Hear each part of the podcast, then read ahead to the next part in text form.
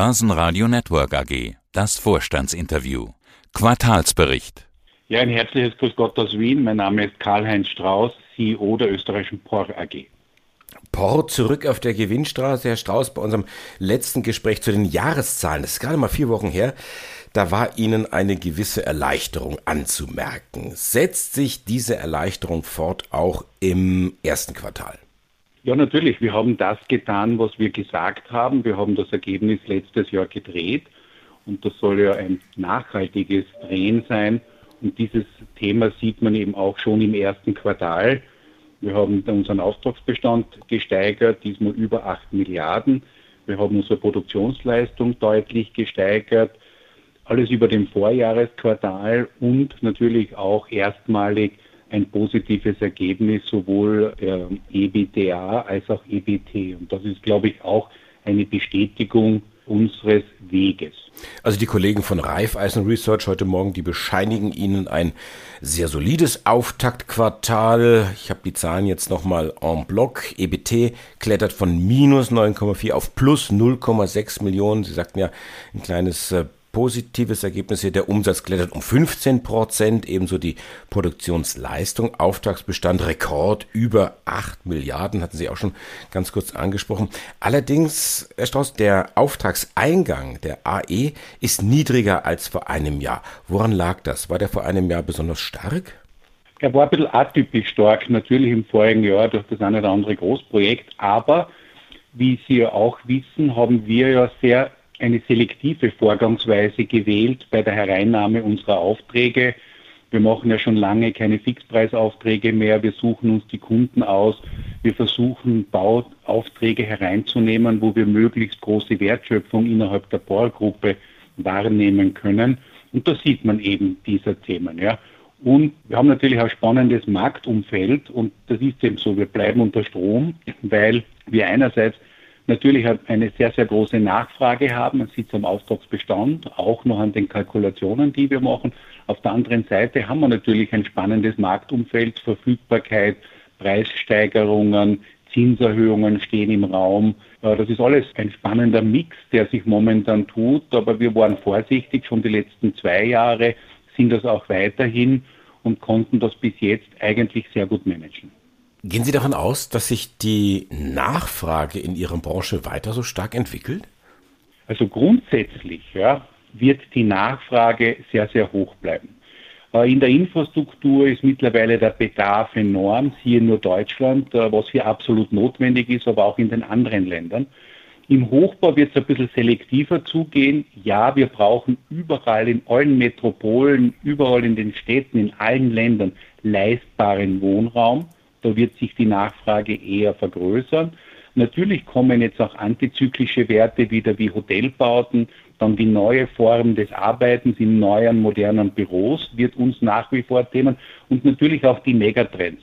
Alles geht mehr in die Städte, die ganze neue Mobilität, Smart City Traffic, das Thema Digitalisierung geht weiter, Thema Nachhaltigkeit und natürlich auch bei unserem Bereich Healthcare, neue Formen der Infrastruktur, das wird so bleiben, definitiv. Die Branche steht unter Strom, sagten Sie gerade. Allerdings gibt es auch Widerstände, also Lieferengpässe, Preissteigerungen hatten Sie erwähnt. Sie sagt aber auch, ja, das können wir managen. Möglicherweise gibt es auch bei Ihnen eine Lernkurve, weil Sie sich da schon länger mit den Themen jetzt rumschlagen. Das heißt, Ihr Ziel 2025, eine EBT-Marge von 3% zu erreichen, dieses Ziel wird erreicht. Also da sind wir voll auf Kurs und das können wir auch den Ausblick bestätigen. Und das, was Sie genau gesagt haben, beschäftigt uns jeden Tag, das Managen des Unvorhergesehens. Das ist symptomatisch für die Bauindustrie.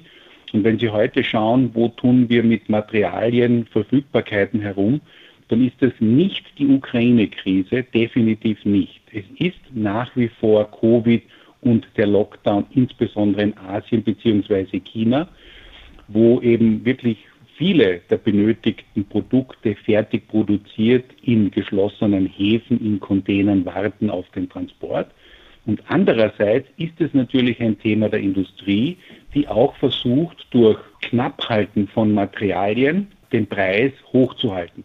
Man sieht das insbesondere bei den Transporten, wo über 30 Prozent der normalen Schiffe aus dem Markt genommen wurden, nur um die Transportpreise hochzuhalten.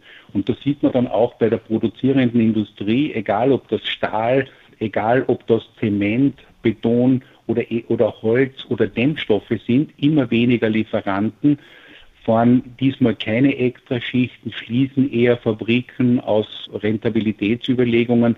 Und nachdem wir uns ja in einer Stagflation befinden, ist das Horten von Gütern momentan interessanter als das übermäßige Ausliefern von benötigten Stoffen. Und das spürt die Bauindustrie natürlich.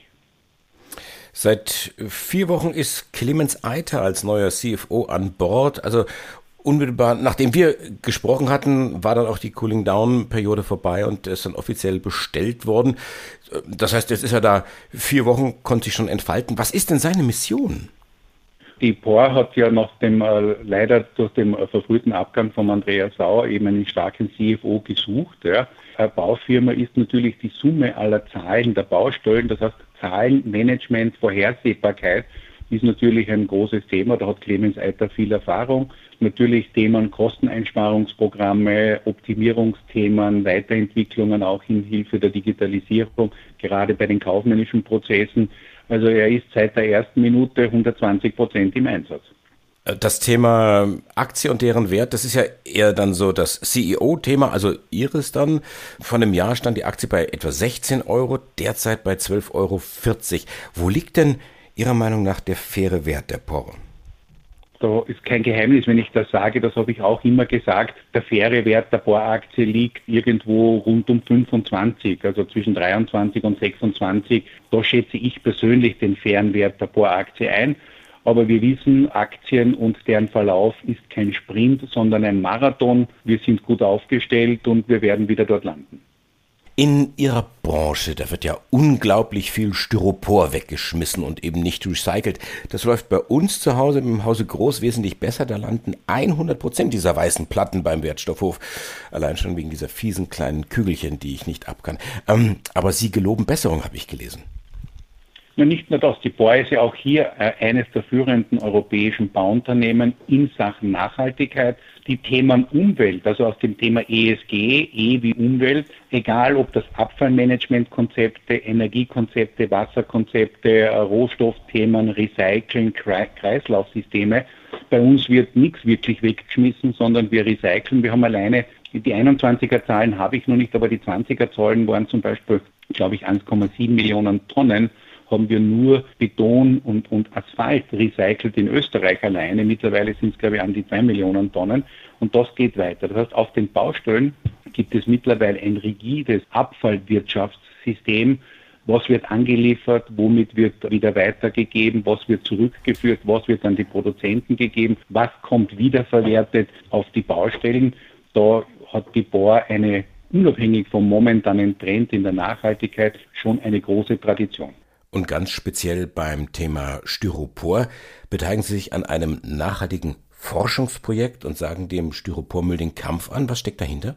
Das ist einfach ein Projekt innerhalb der POR, das ja schon länger läuft mit verschiedensten industriellen Partnern. Sind ja, da sind ja einige dabei, wo wir einfach versuchen, Alternativen, Vermeidung von Themen in den Kreislauf hineinzubringen. Das ist, glaube ich, einfach wirklich, weil wir sagen ja, ein Viertel der Styroporabfälle am Bau und die Hälfte der Styroporverpackungen werden im Sinne der Kreislaufwirtschaft recycelt. Ja. Das ist aber nur ein Viertel. Ja. Und das Material eignet sich gut dafür. Ja. Und ich glaube, wir haben dort elf Partner dabei, dass wir diese Recycelquote, das heißt diese Kreislaufsysteme, ja, massiv stärken sollen. Und da sind wir gerne dabei und das können wir auch massiv unterstützen. Wir haben ja nicht nur Lagerplätze, wir haben ja auch äh, Plätze, wo die Dinge umgearbeitet werden, wo sie teilweise wieder in den Kreislauf gebracht werden mit industriellen Partnern und so weiter. Und das ist eben eines wo wir sagen, wir sind Teil der Lösung. Das heißt, wir liefern die Lösungen für die Nachhaltigkeit. Und damit sind wir wieder bei der großen Überschrift Green and Lean, gemeinsam in eine bessere Zukunft. Und wir sprachen über die Zahlen zum ersten Quartal 2022. Karl-Heinz Strauß, der CEO der POR. Dankeschön fürs Interview. Ich danke Ihnen und herzliche Grüße aus Wien. Börsenradio Network AG.